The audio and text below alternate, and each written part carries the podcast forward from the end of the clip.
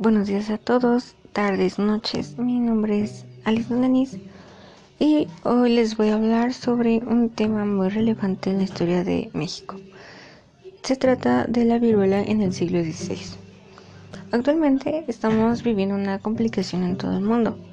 Para algunas personas es nuevo, pero sabemos que en la antigüedad sucedió algo similar en nuestro país y se trata de la viruela, que llegó acompañada de los españoles antes de la conquista de Tenochtitlan, que desafortunadamente afectó a millones de familias indígenas, dejando problemas sociales, económicos y culturales. La viruela es una enfermedad muy contagiosa causada por el virus de la viruela, un ortopoxvirus. La enfermedad se manifiesta con síntomas generales y se transmite de una persona a otra por inhalación o por contacto directo.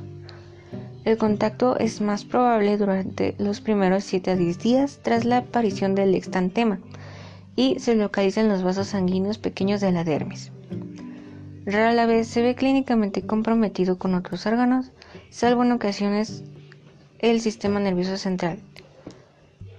Se sabe que la interacción entre los españoles y los indígenas trajo muchas consecuencias, políticas, económicas, culturales, y en una de ellas fue la salud. Ante la llegada del ejército español encabezado por Pánfilo Narváez, se dio a conocer en Tenochtitlan una enfermedad llamada viruela. En 1519, los españoles llegaron al territorio que hoy se conoce como Veracruz y Yucatán. Moctezuma amablemente recibió a Hernán Cortés y su ejército. Lo que no se sabía era que Cortés quería someter a Tenochtitlan, y lo que hizo fue encarcelar a Moctezuma. Ante esa acción, la corona española mandó a Pánfilo de Narváez junto con su ejército para controlar lo realizado por Hernán. Desgraciadamente no solo llegaron los 1500 hombres de Narváez, sino también este virus llamado viruela. Después de que Hernán Cortés recibe a Narváez, lo encarcela y hace alianza con el ejército mostrando joyas y oro para poder tomar Tenochtitlan. El 30 de junio aconteció la Noche Triste, donde cientos de españoles murieron en la guerra. Dos semanas después de la victoria azteca, los habitantes de Tenochtitlan comienzan a padecer vómito, fiebre y ampollas en la piel. El virus era sumamente peligroso en México, ya que la población no contaba con la inmunidad ni los anticuerpos necesarios para sobrevivir a él.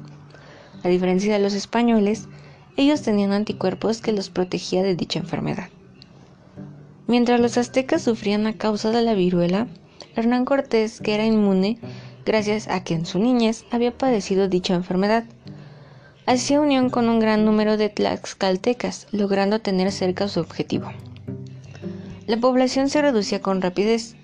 Mientras se llevaban 10.000 muertos por viruela, se sumaban 10.000 muertos más por hambruna, ya que las familias sufrieron una pérdida de productividad y había menos comida para todo en el pueblo. El 13 de agosto de 1521 la capital se rindió. Se estima que entre el siglo XVI y el siglo XVII murieron 20 millones de nativos a causa de los trabajos forzados, la viruela y el genocidio. Poco a poco se fueron desarrollando y se pusieron a prueba una serie de tratamientos y pociones que tenían como propósito eliminar las secuelas de la viruela, pero la mayor parte de ellos le hacía daño a la gente o daba una función una función o una solución a lo contrario del objetivo. Ciertos tratamientos, a pesar de su ineficacia, se seguían aplicando. En algunas ocasiones, los ritos, los tratamientos y las pociones se acompañaban de cuidados hacia los enfermos que evitaban que estos se deshidrataran o se desnutrieran. Esos pequeños cuidados no eliminaban las secuelas, pero mantenían a los infectados en un estado de salud firme. No todos los tratamientos médicos antiguos son obsoletos. Desde hace siglos se sabía que solo era posible enfermarse de viruela una vez en la vida, ya sea porque el paciente terminaba en la tumba o si sobrevivía porque su cuerpo desarrollaba las suficientes defensas para no enfermarse otra vez. En algunos lugares se desarrollaron algunos métodos confiables llamados variolización que servían para proporcionar inmunidad contra la viruela. Por ejemplo, en China se molían costras secas de personas afectadas y luego introducían el polvillo restante en las fosas nasales de personas sanas, soplándole a través de un pequeño tubo.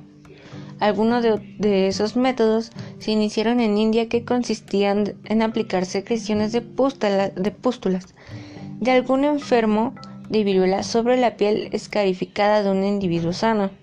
Las personas sometidas a este tratamiento desarrollaban una viruela generalmente benigna, que les proporcionaba inmunidad de por vida contra este virus. Una solución como tal no existió, pero un grupo de científicos dieron a conocer que, aunque la viruela se haya podido erradicar, eso no significa que ya no exista la posibilidad de que se genere un nuevo virus de viruela a partir de un virus animal similar. Edward Jenner trabajaba en el consultorio del Dr. Daniel, en un pueblo cercano a la ciudad de Bristol. Más tarde se mudó a Londres para poder estudiar medicina y posteriormente retornó a su hogar. En 1796 descubrió que la viruela de las vacas era poco contagiosa y en las manos de que las personas que trabajaban con aquellos animales tenían las típicas lesiones de viruela de las vacas y sufrían de las fiebres ligeras o dolores de cabeza que se suelen asociar con esta enfermedad. Jenner decidió usar las secreciones de las pústulas de aquellas personas en un niño que no había sufrido de ninguna forma la viruela. Al niño lo llevaron junto con los animales para observar si se había contagiado y la sorpresa fue de que no presentó ningún síntoma de aquella enfermedad. Con este pequeño experimento se había desarrollado la inmunidad contra la viruela. Según especialistas, aproximadamente que la mortalidad de la epidemia pudo ser de 40%, ya que no se sabía con exactitud el número de habitantes en ese momento, pero fácilmente pudo ser del 80% de la población indígena que murió a causa de este virus. A pesar de que este acontecimiento haya sucedido muchos años atrás, no podemos evitar relacionarlo con la situación actual. Sin embargo, consideramos que la viruela fue un caso más fuerte, ya que en esos años no se contaba con medicamentos ni conocimientos suficientes o la tecnología de ahora. Los que sobrevivieron fueron a base de cuidados entre ellos mismos, mientras que nosotros nos medicamos y así logramos salir adelante nos hace pensar que de alguna manera somos afortunados de tener una tecnología muy avanzada para poder salir adelante de esta pandemia que ha afectado a millones de personas.